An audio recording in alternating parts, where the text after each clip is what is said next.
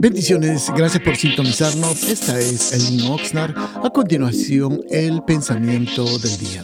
Bendiciones, amados hermanos, que tengan un precioso día, saludándolos el día de hoy.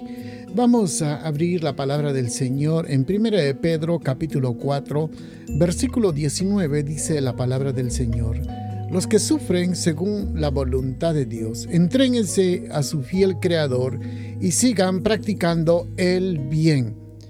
Le hemos leído este pasaje de la nueva versión internacional y le hemos llamado a este pensamiento cómo permanecer fiel aún cuando estás sufriendo. Algo que llama mucho la atención en estos días, hermanos, es que hay personas que dicen que Dios quiere que todos sean millonarios. Y hay personas que piensan que seguir a Dios es como tener un boleto asegurado, un boleto dorado que garantiza que uno va a ser millonario y nunca vas a tener ningún mal, ninguna enfermedad, ningún problema, ninguna situación y que jamás tendrás ningún problema en tu vida. Esa es la idea que a veces uno presenta o a veces las personas toman esa idea, porque a veces nosotros cometemos el grave error y que dice, vengan a los caminos del Señor, Jesús te va a librar, te va a perdonar, te va a resolver tus problemas, va a cambiar todo. Y muchas veces las personas toman una idea equivocada o quizás nosotros damos la impresión equivocada. Cuando Pedro estaba escribiendo esta carta, estaba pensando en aquellos hermanos que estaban padeciendo. Porque uno de nosotros, nosotros, perdón, amado hermano, tenemos que entender que nosotros tenemos formas que nosotros padecemos. Uno puede ser por el mundo, por la situación en que estamos, otro puede ser por nuestra carne, por nuestro pecado. Entonces llega un momento, hermanos, donde nosotros padecemos momentos de dificultad. Otro puede ser también, es quizás el sufrimiento es la voluntad de Dios para tu vida. Y uno se pregunta, ¿por qué? Porque esa es la forma en que el Señor Jesucristo trabaja en cada uno de nosotros y de esa forma incrementa nuestra fe. Y claro, por supuesto, lo que Dios quiere es preparar tu carácter, tu forma de pensar, de actuar y por supuesto, cuando nosotros venzamos todo esto, nuestra recompensa es estar en la presencia del Señor. Bueno, primeramente queremos meditar en, los diferentes pensamientos. Primeramente quiero tocar el tema el sufrimiento del mundo.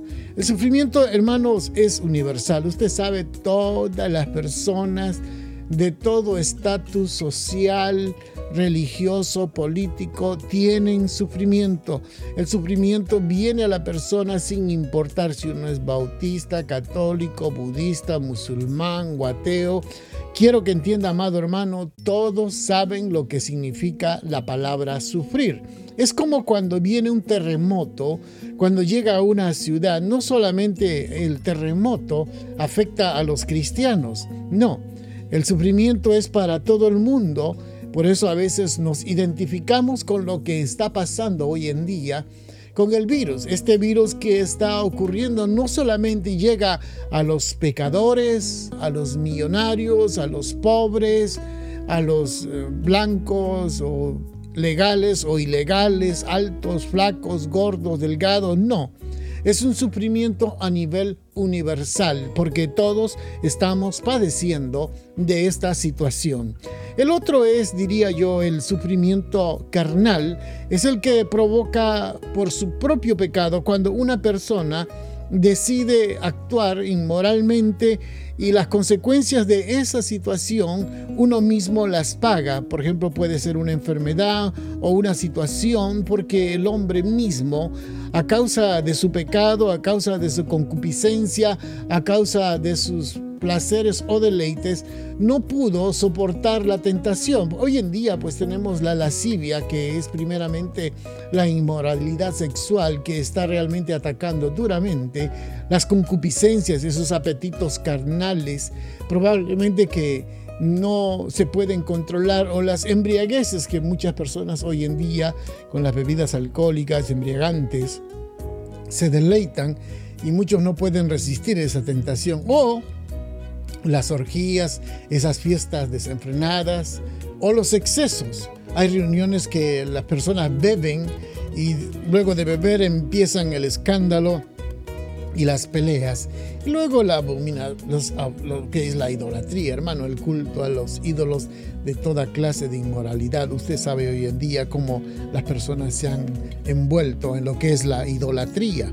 Por eso, no todo sufrimiento, amado hermano, es causa del pecado. Quiero que entienda lo que meditamos al inicio la Biblia dice que algunas veces el sufrimiento se debe a la voluntad de Dios porque Dios está más interesado, oiga mi hermano, en tu carácter, en cambiarte, en tu comodidad. Por esta razón muchas veces nosotros nos quejamos y queremos de que no sufrir. Por eso esa iglesia de esta secta pare de sufrir. Es una gran mentira del diablo. Por eso, una vez más, la Biblia dice, los que sufren según la voluntad de Dios, Entréguense a su fiel creador y sigan, dice, practicando el bien. Oiga, no importa las flechas cuántas veces te lancen, usted siga perseverando en el Señor.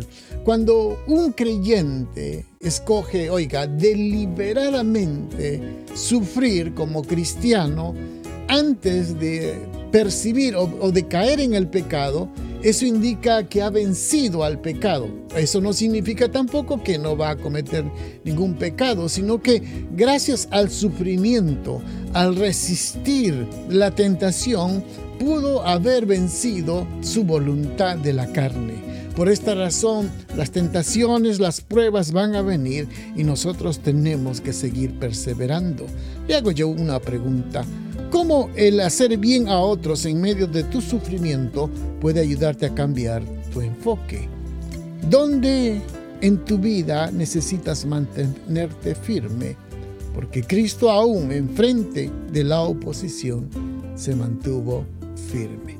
Bendiciones a cada uno de ustedes, amados hermanos, que tengan un precioso día.